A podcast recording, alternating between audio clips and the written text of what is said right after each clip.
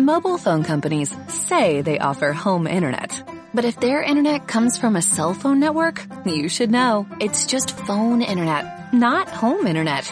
Keep your home up to speed with Cox. Cox internet is faster and has more reliable download speeds than 5G home internet. Cox is the real home internet you're looking for. Based on Cox analysis of Ookla speed test intelligence data Q3 2022 and Cox serviceable areas, visit cox.com slash internet for details. Apocalipsis 14, versículos 12 al 13, vamos a ir en esta mañana. Estamos avanzando en el estudio de la palabra de Dios, la carta Apocalipsis, precioso lo que estamos aprendiendo, lo que Dios habla en nuestra vida. Son solamente dos versículos esta mañana. Dice capítulo 14, versículos 12 y 13, pero dos versículos impresionantes una bienaventuranza en Apocalipsis que realmente trasciende los límites culturales y contextuales, porque obviamente que está hablando del grupo de creyentes que van a ser mártires en la tribulación. Pero hermano, tengo, tenemos aplicación de la palabra de Dios para nosotros también hoy día. Aquí está la paciencia de los santos, los que guardan los mandamientos de Dios y la fe de Jesús. 13. Oí una voz desde el cielo que me decía, escribe, bienaventurados de aquí en adelante los muertos que mueren en el Señor. Punto seguido. Sí, coma, dice el Espíritu, descansarán de sus trabajos porque sus obras con ellos siguen. Entre paréntesis, usted hermano que en algún momento va a empezar a predicar las escrituras y estamos haciendo inductivo, la idea es llevarlo a observar bien el texto, respetar las comas, los puntos seguidos, obviamente va a aprender las palabras en el original.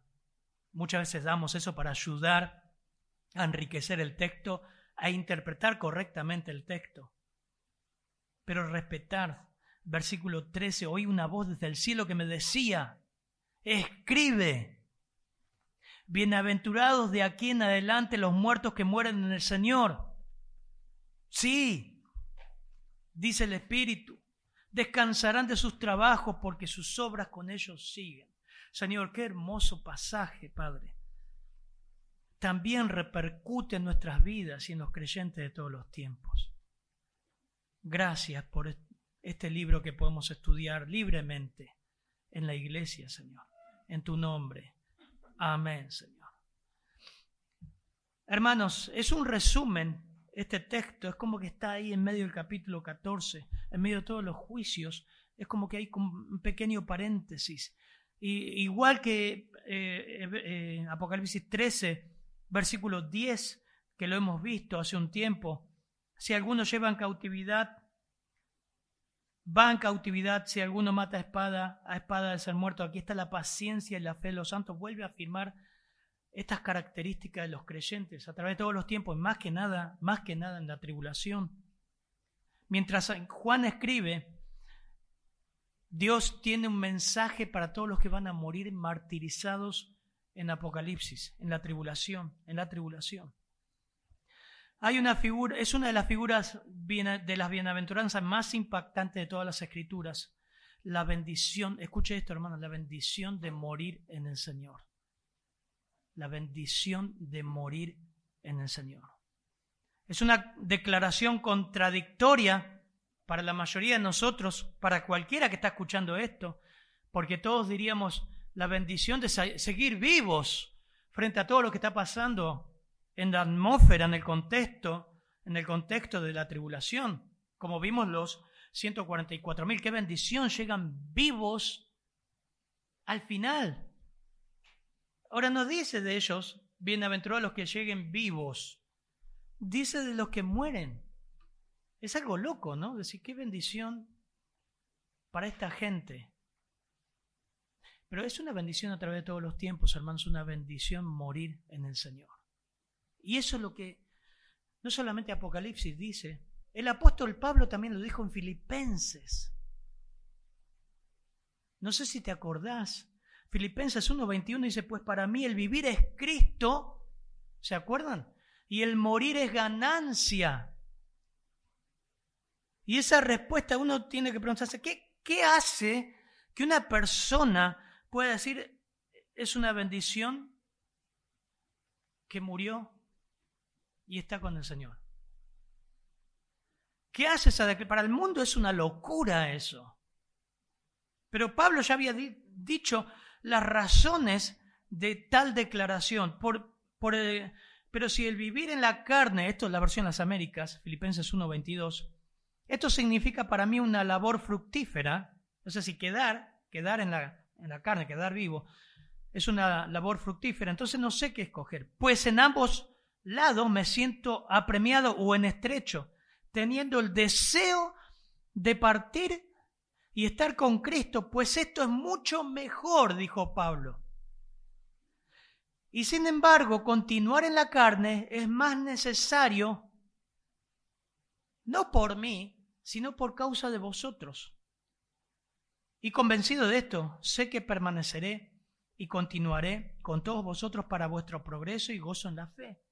1.26, para que vuestra profunda satisfacción por mí abunde en Cristo Jesús a causa de mi visita otra vez a vosotros. Él amaba la iglesia. Fue un pastor que amaba la iglesia y dice, yo, la verdad que con todas las prisiones, los castigos, estar con Cristo es mucho mejor. Pero si me quedo, es para edificar la iglesia, el pueblo de Dios. Eso es un pastor. Pero él hizo esta declaración casi muy, muy, muy similar a lo que vemos hoy en Apocalipsis.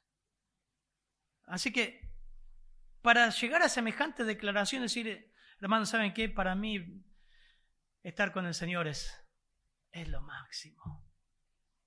Y anhelo ese día que el Señor me lleve y disfrutar con Él, ¿no? No estamos acostumbrados a pensar así, ¿no? Así que qué lindo. No estamos hablando de suicidio ni nada de eso, estamos hablando de un creyente. Para llegar a esa declaración y esa convicción es porque hay una vida que acompañó eso. Pablo vivió de tal manera que dijo, bueno, si me quedo, estoy puesto en estrecho, eh, estoy aprisionado, porque si me quedo es para glorificar a Dios sirviendo a los hermanos, y si me voy disfruto con Cristo. Así que el texto en primer lugar va a mostrar la vida de estas personas antes de morir. Y lo dicen, hoy quién lee, eh, lee Avi, versículo 12, por favor. Aquí está la paciencia de los santos, los que guardan los mandamientos de Dios y la fe de Jesús. Bien, miren, este versículo, versículo 12, prácticamente está dando tres evidencias de una persona que ha creído realmente. O sea, son tres evidencias que a través de toda la, vida, de todos los contextos, sobresale de una persona. Usted dice, ¿cómo, cómo si una persona es cristiana? Acá está. En primer lugar aparece la palabra paciencia, jupomone, que vimos en Apocalipsis 13:10. Aquí está la resistencia de los santos, aquí está la paciencia, la resistencia, el aguante alegre, esperanzado, la constancia, la paciencia, la perseverancia de los santos. Y esta verdad acentúa de que Dios guarda a los suyos sosteniendo la fe hasta el final. Esta es una doctrina que lo vemos a través de todas las escrituras. Dios guarda a los suyos. Vimos que lo sella. Aquel que la buena obra empezó va a ser fiel en completarla. Él guarda a los suyos. Una persona que ha nacido de su fe, su ha nacido de nuevo por la fe en Cristo, su fe es invencible. Su fe es eterna. La verdadera fe salvadora es eterna en su propia naturaleza y no se puede destruir ni perder. Lo dicen las escrituras. Nunca se ha visto cristianos que vayan a sufrir tanto como los cristianos de la gran tribulación. La tribulación y la gran tribulación. Nunca. Usted dice, sí, pero pastor, estuvieron los mártires en la iglesia primitiva, estuvo Esteban, estuvieron los apóstoles, fueron prácticamente todos martirizados menos Juan. Pero estos creyentes, dice el Señor, que van a sufrir como nunca antes sufrieron. El Señor dice en Mateo 24, 21, porque habrá entonces gran tribulación tal como no ha acontecido desde el principio del mundo hasta ahora ni acontecerá jamás. ¿Entienden esto? Este es el clima, este es el contexto que rodea a esta gente, a estos cristianos, que van a sufrir, como dice el Señor, tribulación como nunca ha habido desde el principio del mundo. Mateo 24, 21, búsquenlo ahí. Nunca ha habido desde el principio del mundo hasta ahora, ni nunca más acontecerá. Miren, hermanos, por eso empieza lo que leyó Avi recién, 14, este versículo 14, 12. Acá, acá se ve, acá se va a evidenciar realmente la fe de los cristianos. Eso es lo que está diciendo. Acá se va a evidenciar la permanencia, el perseverar de los cristianos, como nunca se ha evidenciado y esta es una evidencia eh, a, través de todos los tiempos. Un cristiano se evidencia por su fe, que no claudica, es eterna y Dios lo preserva. Siempre busca al Señor. Siempre busca. No es perfecto, pero tiene una fe que lo atrae al Señor todo el tiempo. El que a mí viene no lo echo fuera. Hay muchísimas mm, pasajes que habla de cómo Dios cuida a los suyos.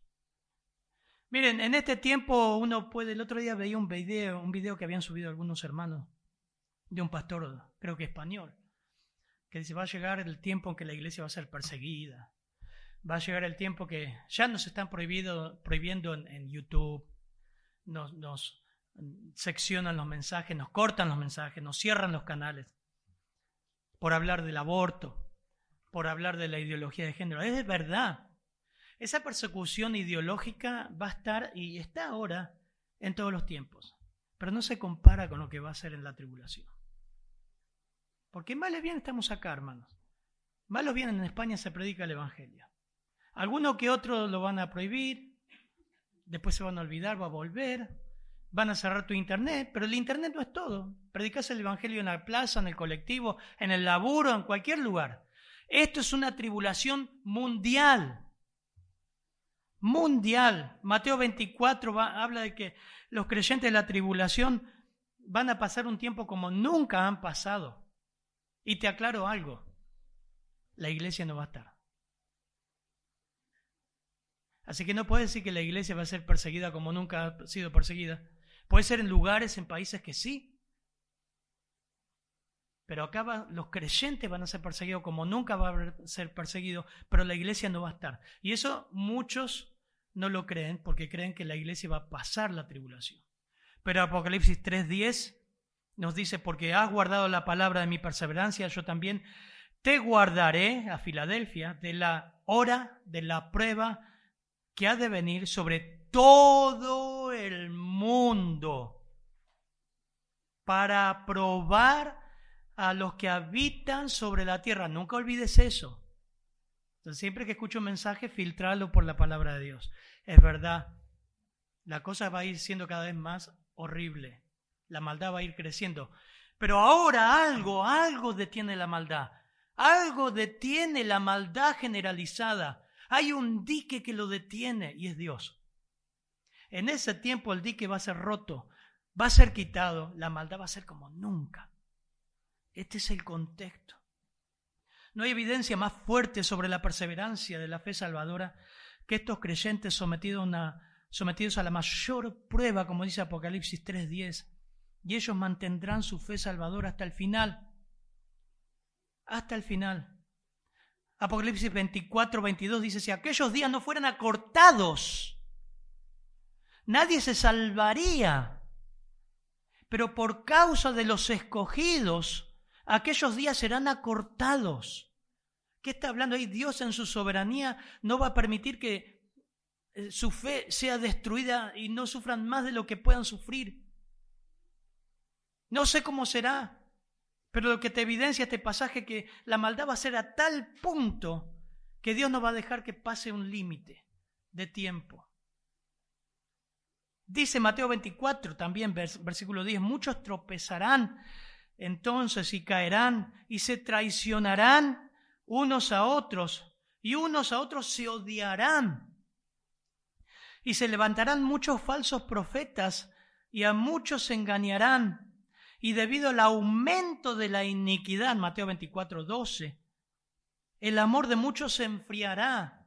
Hermano, no está hablando de la iglesia ahí, está hablando de ese tiempo. Y está hablando de muchos que van a decir que son cristianos, en realidad no lo son. Y van a evidenciar lo que no lo son. Versículo 3 está este clásico pasaje que usted lo ha dicho. Ah, pero el que es salvo persevera hasta el fin. No está hablando de la tribulación. Pero el que persevera hasta el fin, ese será salvo, lo que estamos viendo ahora. He aquí la paciencia, la perseverancia de los santos. El que cree ahí va a perseverar hasta el fin. Viendo al anticristo reinar, pasando hambre, persecución, siendo decapitados, perseguidos, muertos. Muertos. Y el evangelio del reino se predicará en todo el mundo como testimonio a todas las naciones. El domingo pasado vimos que tres ángeles cruzarán los cielos anunciando y proclamando el primero el Evangelio, juicio, el resultado del juicio, el infierno, y vendrá el fin. Pero lo que va a marcar a estos, lo que va a sobresalir de estos hermanos es su perseverancia. Siguen, siguen, siguen, siguen. Impresionante, impresionante. Guardan su palabra, miren, otra evidencia, no solamente que perseveran. Dice, aquí está la paciencia de los santos, coma, los que guardan los mandamientos de Dios. Segunda evidencia. Mira, si hay una, una evidencia que marca a los cristianos por toda la vida, es que seguís buscando al Señor. Seguís buscando al Señor. Pase lo que pase, seguís buscando. Muere alguien, seguís buscando al Señor. Pasa algo en una iglesia, seguís buscando al Señor. Seguís buscando al Señor. Seguís buscando al Señor. Imagínate a esta gente. A pesar de todo, sigue buscando al Señor. A pesar de todo, guarda su palabra. Es una evidencia de haber nacido de nuevo. Es la obediencia a la voz de Dios. Juan 14, 21 dice, el que tiene mis mandamientos y los guarda, es el que me ama. Y el que me ama será amado por mi Padre. Y yo le amaré y me manifestaré, me manifestaré a él. El que tiene mis mandamientos y los guarda Lucas 6, 46 al 49, por favor. Lucas 6, 46 al 49. ¿Por qué? ¿Por qué me llamáis Señor, Señor, y no hacéis lo que yo digo? Todo aquel que viene a mí y oye mis palabras y las hace, os indicaré a quién es semejante. Semejante es al hombre que al edificar una casa cavó y ahondó y puso fundamento sobre la tierra, sobre la roca. Y cuando no y cuando vino una inundación, el río dio con ímpetu contra aquella casa, pero no la pudo mover porque estaba fundada sobre la roca. Mas el que oyó y no hizo semejante al que es al hombre que edificó su casa sobre tierra sin fundamento, contra la cual el río dio con ímpetu y luego cayó, y fue grande la ruina de aquella casa. Dice esta traducción, y fue grande la ruina, sí, también, de aquella casa. Pero el Señor acá está diciendo, ¿Por qué me dicen Señor, Señor y no hacen lo que yo digo? ¿Cuánta, cuánta gente va a la iglesia, no? Escucha mensajes, pero viven como el demonio en la semana. En realidad le gusta escuchar, cantar, alabar. Pero la palabra entra por acá y sale por acá. Escuchan cualquier cosa, cualquier cosa que por internet ya la creen, pero se olvidan lo que dice la Biblia. Acá habla de alguien que guarda. La palabra guardar ahí es tereo y significa mantener el ojo sobre, cumplir, detener, retener, guardar, conservar, custodiar, reservar, mantener el ojo, el ojo sobre algo, mantener el ojo sobre la palabra, la palabra. Y estos creyentes se van a caracterizar porque guardan, mantienen el ojo en las escrituras en medio de todo ese caos espantoso que estamos estudiando en Apocalipsis, no nos, no nos podemos imaginar lo que será la gran tribulación y ser creyente en ese tiempo. Así que no hay excusa, hermano, no me diga, no, no, Leo, más estoy desanimado, ¿a usted le parece lo que hizo tal hermano, tal iglesia, tal otro? No hay excusa, un verdadero creyente guarda las escrituras, la estudia, es un deleite estudiarla. Cada vez que lo abrís decís, wow, mira lo que dice esto, es impresionante lo que nos muestra. Pero vosotros decís, hay otro pasaje, el Señor confronta a los judíos. Mateo 15, 5. Dice, cualquiera que diga a su padre o a su madre, es ofrenda a Dios lo mío con que pueda ser ayudado. No necesita más honrar a su padre o a su madre. Y así invalidar la palabra de Dios a causa de vuestra tradición. Lo que el Señor está mostrando en Mateo 15 es que los fariseos habían retorcido las escrituras y le habían dicho a la gente, bueno, si vos no querés hacerte cargo de tus, padres viejos, da lo que tenés al templo. Declará, es corbán, es para el Señor. Hipócritas. Bien profetizó Isaías de vosotros cuando dijo, este pueblo de labios me honra, pero su corazón está lejos de mí. Más en vano me rinden culto enseñando como doctrinas preceptos de hombres. El apóstol Pablo siempre dijo, no, que renunciando a todo lo oculto y vergonzoso, no andando con astucia ni adulterando la palabra de Dios, sino que mediante la manifestación de la verdad nos recomendamos a toda conciencia de todo hombre en la presencia de Dios. No entrampaba, no adulteraba la palabra de Dios. Siempre el Señor puso valor sobre que una persona que ha nacido nuevo ama las escrituras, estudia las escrituras, mantiene el ojo sobre las escrituras, retiene las escrituras, las guarda, las conserva, las conserva, valora. Si tiene que viajar 30 kilómetros para una iglesia donde enseñe las escrituras, lo hace. No hay cumpleaños, no hay otra cosa. Él lo hace con tal de conseguir una iglesia que enseñe las escrituras. Bueno, ahí no va a haber eso, ¿no? Imagínense el caos. ¿Ustedes creen que va a haber una iglesia física, un edificio donde se van a juntar? No lo sabemos, puede ser que a escondidas, como fue en la iglesia primitiva o en los bosques de Rusia, en tantos lugares, ¿no? De países musulmanes. Pero realmente esta gente va a valorar las escrituras en medio de ese caos. Y hoy lo tenés ahí, lo tenemos al alcance nosotros. Pero no solamente ellos perseveraron. Estamos diciendo, ¿cómo llega una persona, un cristiano, a decir, morir en el Señor es una bendición? Porque Él mismo lo declara bienaventurado, el que muere en el Señor. Porque ellos perseveraron, ellos guardaron la escritura. Y hay algo más, este, este texto, versículo 12. Aquí está la paciencia de los santos los que guardan los mandamientos de Dios. Y aclara, y la fe de Jesús. La fe, pistis, ayer hablábamos con los jóvenes de eso. Pistis, credibilidad, confianza en Cristo, constancia, fidelidad, lealtad. Dice que un misionero escocés estaba en una tribu y quería enseñarles lo que es fe en Cristo. No, no sabía cómo bajar la palabra fe al idioma de ellos. Y entró un nativo, se, tiró en el sillón y dijo, ah, qué lindo descansar en este sillón. Ahí está. Acá les puedo mostrar lo que es fe. Es depositar todo tu peso en algo que te da confianza, dejar caer todo tu peso en el sillón. Eso es fe, dejar caer toda tu confianza en Cristo, en aquel que murió por tus pecados, Confío en Él una vez para salvación y confío todos los días. Mi corazón descansa en Dios. Confía en Él, dejo caer todo en Él.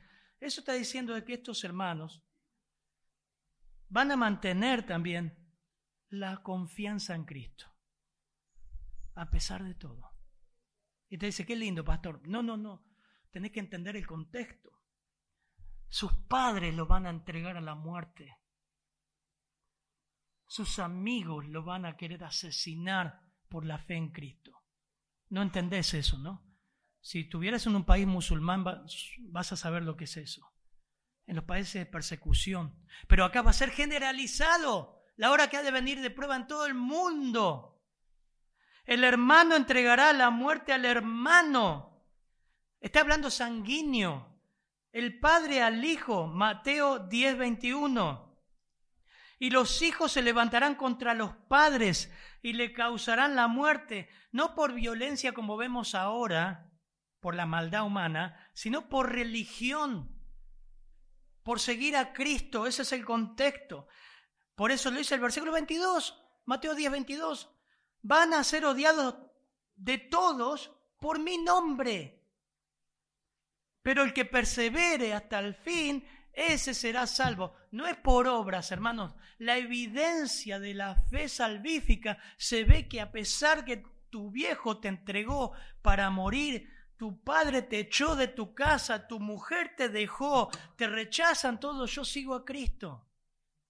Lealtad.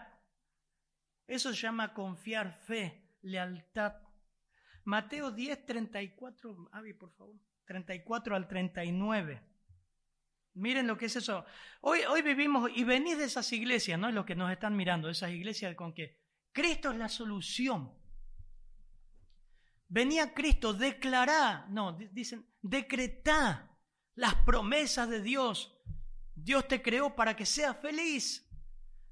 Dios te creó para que prosperes, para que alcances el, potencial máximo en tu vida. Miren lo que va a leer la hermana Abigail, Mateo 10, 34 al 39. No penséis que he venido para traer paz a la tierra. No he venido para traer paz, sino espada. Porque he venido para poner en disensión al hombre contra su padre, a la hija contra su madre y a la nuera contra la suegra. Y a los enemigos del hombre, y los enemigos del hombre serán los de su casa. El que ama a padre o madre más que a mí no es digno de mí. El que ama más a hijo o hija más que a mí no es digno de mí. Y el que no toma su cruz y sigue en pos de mí no es digno de mí. El que haya su vida la perderá y el que, y el que pierde su vida por causa de mí la hallará. Decime, hermano, en serio, con una mano en el corazón, ¿alguna vez alguno de estas iglesias escuchaste predicar este pasaje? Si mira, si venís a Cristo, ¿puede ser que tu padre te odie, que tu hija te odie, que tu nuera te odie. Y dice, traer a Cristo a la casa va a traer problemas. No sé si a vos te trajo, a mí me trajo problemas hace tiempo ya. La persona incrédula no entiende, ¿no? A pesar de eso, Pablo dice de las esposas creyentes que estén con él y que seremos luz. Pero la verdad es que el Evangelio, hermano, trae disensión y mucho más en ese tiempo. Va a traer pelea. Es más, va a ser tal el cambio en tu vida que Dios va a hacer que los compañeros de fábrica te van a dejar a un lado. Pero cuando necesiten van a venir a vos. Trae disensión. Y acá lo que va a sobresalir es la lealtad de esta gente y la lealtad tuya al Señor que a pesar de que te dejen de lado, yo sigo a Cristo. Amén. Sigo a Cristo. Aunque mi familia no esté de mi lado, sigo a Cristo. Interesante, ¿no? Poner al hombre contra su... Vine a poner al hombre contra su padre, la hija contra su madre, la nuera contra su suegra. Ese no es el Jesús que te predicaron quizás. Pero el Evangelio trae disensión. Trae paz, pero paz con Dios. Trae paz, pero la paz de Dios. Pero en el mundo no trae paz. Apocalipsis 14, 4, recordamos dentro del mismo capítulo, hablando de los 144 mil, da la misma característica. Estos son los que no se han contaminado con mujeres, ¿recuerdan? Ya lo hemos visto. Eh, son castos. Pero aclara, punto seguido, Apocalipsis 14, 4, estos son los que siguen al Cordero donde quiera que va. Lealtad, esa es lo último, lealtad, lealtad a Cristo, lealtad al Señor. Y aquí la paciencia de los santos, los que guardan los mandamientos de Dios y la fe de Jesús, la lealtad a Cristo. Qué tremendo, ¿no? Hermano, no sé, ¿qué evidencia arroja tu fe? ¿Amás las escrituras? ¿Afecta las escrituras tu vida? ¿De qué manera? ¿A quién sigues? ¿A un pastor? ¿Un amigo? ¿Un grupo? ¿Una iglesia? ¿Una idea? ¿O seguís a Cristo? ¿A quién sigues? Realmente esta gente es un ejemplo y llega a esta declaración porque ahí ves lo que fue su vida. Pero de repente ahora, versículo 13 dice, y oí una voz desde el cielo que me decía, escribe, bienaventurados de aquí en adelante los muertos que mueren en el Señor. Sí, dice el Espíritu, descansarán de sus trabajos, porque sus obras con ellos siguen. Ah, qué preciosura.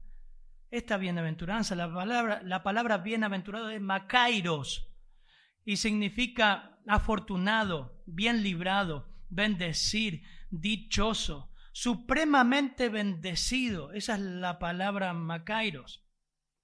Juan escucha ahora al mismo Dios dando esta preciosa bienaventuranza. Le dice, Juan, saca la lapicera, saca la tablet, saca escribí esto. Escribí, Juan, escribí.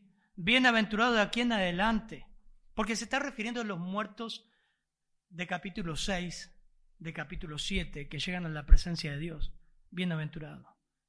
Entre ellos está Antipas, en la iglesia de Pérgamo, escribe el ángel de la iglesia en Pérgamo, 2.12, dice, el que tiene la espada aguda de dos filos, dice esto, yo sé dónde moras, donde está el trono de Satanás, guarda fielmente mi nombre y no, guardas fielmente mi nombre y no has negado mi fe, fidelidad, lealtad.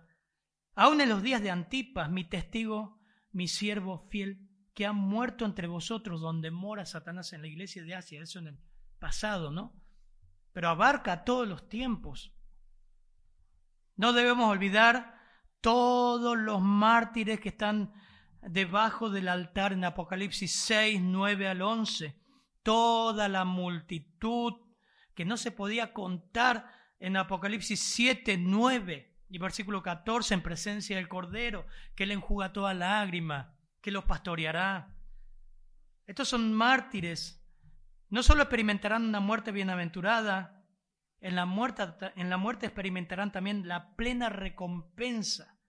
Hoy leímos cuando empezaba el culto, Salmo 116, 15, estimada a los ojos del Señor es la muerte de sus santos. Siempre fue así. Serán bienaventurados, dichosos, como le dije recién, supremamente bendecidos, no solo por haber permanecido, guardado su palabra, haber sido leales a Cristo. Saquemos eso aparte. Este versículo asegura que eso no es la suma de eso. Acá aclara, hay algo más, porque mueren en el Señor. Hermano, morir en el Señor es lo mejor que nos puede pasar. Y creo que nuestro peso es que nuestros familiares no mueran, que mueran sin el Señor. Yo no sé si ha llegado un punto en tu vida espiritual, nos estás escuchando, mirando en esta mañana, tarde, noche, no sé qué día estás escuchando esto, de pensar, ¿dónde voy a pasar la eternidad? ¿Y con quién voy a pasar la eternidad? Tiene que llegar a un punto en tu vida pensar en eso. La Biblia dice que nuestra vida es como niebla, que aparece por un poco de tiempo. ¿Crees que tu muerte va a ser bienaventurada? ¿O crees que, Avi, por favor, versículo 11 del capítulo 14, o tu muerte será así? Y el humo de su tormento sube por los siglos de los siglos, y no tienen reposo de día ni de noche los que adoran a la bestia y a su imagen, ni nadie que reciba la marca de su nombre desde el versículo 10, 9, el tercer ángel viene hablando del destino eterno que le espera a los que adoraron a la bestia. Está bien, usted está diciendo, bueno, pero eso va a ser en, en la tribulación. Pero ese destino eterno lo tienen todos los que no creyeron continuamente. Juan 3:36 dice, el que cree en el Hijo tiene vida eterna, pero el que no obedece al Hijo no verá la vida, sino que la ira de Dios permanece sobre él. No se trata de sentir una decisión por Cristo, de sentir ser salvo, de decir, ah, no, no siento ahora de creer en el Evangelio. Se trata de obedecer al Evangelio. Es obediencia, creerle a Dios, Primera de Juan 5:11 dice, el testimonio es este, que Dios nos ha dado vida eterna. Y esta vida está en su Hijo. Primera de Juan 5:11. El que tiene al Hijo tiene la vida. Y el que no tiene al Hijo de Dios no tiene vida. O es blanco o es negro. Así que estamos en el último punto, creo que es más importante, morir en el Señor. Quizás has jugado con todo lo que te decían del Evangelio. Escuchaste un poquito acá, un poquito allá, vas a una iglesia por ah, crear amigos, tener suerte, qué sé yo, tantas motivaciones puede haber. Pero tened cuidado porque la vida pasa. Le voy a leer Lucas 23, lo tengo impreso acá, así lo leo de una la crucifixión. Observa esto, porque esta persona no llegó a tener una vida que demuestre su fe en permanencia, en guardar su palabra, ¿no? Y ser leal a Cristo. Miren esto, cuando le llevaban, tomaron a cierto Simón de Sirene que venía del campo y pusieron una cruz encima para que, llevara, para que la llevara detrás de Jesús. Le seguía una gran multitud del pueblo y de mujeres que lloraban y se lamentaban por él. Pero Jesús, volviéndose a ella, le dijo, hijas de Jerusalén, no lloren por mí, lloren más bien por todas vosotras y por vuestros hijos, porque aquí vienen días en que dirán dichosas las estériles, y los vientres que nunca concibieron, y los senos que nunca criaron. Entonces comenzarán a decir a los montes, caigan sobre nosotros, y a los collados, cúbranos. Porque si del árbol verde hacen esto, ¿qué sucederá del seco? Y llevaban también a otros dos, que eran malhechores, ladrones, asesinos, sinvergüenza, para ser muertos con él. Versículo 33 de Lucas 23. Cuando llegaron al lugar llamado la calavera, crucificaron allí a Jesús y a los malhechores, uno a la derecha y otro a la izquierda. Y Jesús decía, Padre, perdónalos, porque no saben lo que hacen. Y echaron suerte sobre sus vestidos repartiéndolos. Y el pueblo estaba ahí mirando, y aún los gobernantes se mofaban de él, diciendo, a otro salvó, que se salve a sí mismo si es el Hijo de Dios, su escogido. Dice, había también una descripción en él, este es el rey de los judíos. Todo esto era lo que rodeaba la escena de la crucifixión. Y usted dice, ¿para qué me lee eso, pastor? Miren esto. Solamente Lucas retrata esto, los demás evangelios hablan de que los malhechores se burlaban. Uno de los malhechores que estaba colgado allí le lanzaba insultos. Eran los dos, pero Lucas ahora se enfoca en uno, diciendo, ¿no eres tú el Cristo? Sálvate a ti mismo y sálvanos a nosotros.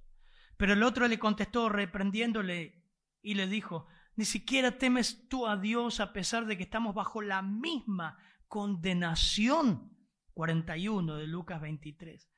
Nosotros, a la verdad, justamente recibimos lo que merecieron nuestros hechos, pero este nada malo ha hecho. En un momento la mente se abrió, supo de la inocencia del Cordero de Dios, supo de su pecaminosidad, supo de su propia condenación y decía a Jesús, constantemente decía, Acuérdate de mí cuando vengas en tu reino. Jesús, acuérdate de mí cuando vengas en tu reino. Jesús, acuérdate de mí. Entonces él le dijo, de cierto te digo que hoy estarás conmigo en el paraíso. Tremendo, ¿no? Me encanta esto. Me encanta ver el Evangelio y el resultado del Evangelio en una persona que agoniza, que estaba burlándose del Señor minutos antes, de repente le cayó la ficha y entendió quién era Cristo. Eso puede pasar con tu vida hoy. Y si estás mirando esto. Que una vez por todas te evalúes si vas a morir por, en el Señor, en el Señor o en condenación. ¿Dónde vas cuando morís? A menudo este pasaje se cita eh, con las bendiciones generales de Dios sobre todos los cristianos. Es verdad como le estoy diciendo, hermano. Pero el contexto indica que esta es especialmente aquellos que van a morir durante la gran tribulación. Para ellos la muerte será la liberación bendita de las persecuciones, tormentos, pruebas y la entrada gloriosa a la presencia de Dios. Bienaventurados de aquí en adelante los que mueren en el Señor. Y aclara algo más. Y el Espíritu dice, del Espíritu de Dios, que descansarán de sus trabajos Y la razón es que, fíjese ahí dice, porque sus obras de ellos le siguen. Descansarán de sus trabajos, versículo 13, porque sus obras con ellos le siguen. Es interesante. La NBI traduce, sí, dice el Espíritu. Ellos descansarán de sus fatigosas tareas, pues sus obras los acompañan hasta la eternidad. Hermano, esto nos debe animar, porque las escrituras siempre dicen que Dios en el cielo recompensará toda labor que hiciste por Él, toda labor todo lo que serviste al Señor y a los santos no queda en la nada. La gente es ingrata. Y quizás ni lo va a notar, pero Dios no. Y eso dice Hebreos 6:10, porque Dios no es injusto para olvidarse de vuestra obra y del amor que habéis mostrado hacia su nombre. Yo muestro amor hacia su nombre, habiendo servido y sirviendo aún a los santos. Yo muestro amor por Dios sirviendo a los santos. ¿Te, entiende, ¿Te entendés eso? ¿Cómo es que mostrás amor a Dios sirviendo a los santos? Y, pero deseamos, dice el autor de Hebreos, Hebreos 6, 11, que cada uno de ustedes muestre la misma solicitud hasta el fin para alcanzar la plena seguridad de la esperanza, a fin de que no sean indolentes, sino imitadores de los que mediante la fe y paciencia heredan las promesas. O sea, no se borran en los registros del Señor la obra de amor que hacemos para el Señor y a los hermanos. No se borra. Qué precioso, ¿no? Nada. Lo que viniste a limpiar a la iglesia no se borra del Señor. Por eso los hermanos ni saben quién limpió tu silla, el piso, el baño o el café que preparaste o lo que hiciste por un hermano. Al Señor no se le borra. Pablo dijo lo mismo. He peleado la buena batalla, he terminado la carrera, he guardado la fe. En el futuro me está reservada la corona de justicia que el Señor, y juez justo, me entregará en aquel día, no solo a mí, sino a todos los que aman su venida. Pablo en Corinto dice, ahora bien, si el, sobre el fundamento de alguno edifica con oro, plata, piedras preciosas, madera, heno, paja, la obra de cada uno será evidente porque el día dará a conocer, pues con el fuego será revelada, el fuego mismo probará la calidad de cada uno, de la obra de cada uno. Si permaneciera la obra de cada uno que ha edificado sobre el fundamento, que es Cristo, entre paréntesis, recibirá recompensa si la obra de alguno es consumida por el fuego, sufrirá pérdida. Sin embargo, él será salvo, aunque sí como por fuego. Es un símbolo, no se pierda la salvación.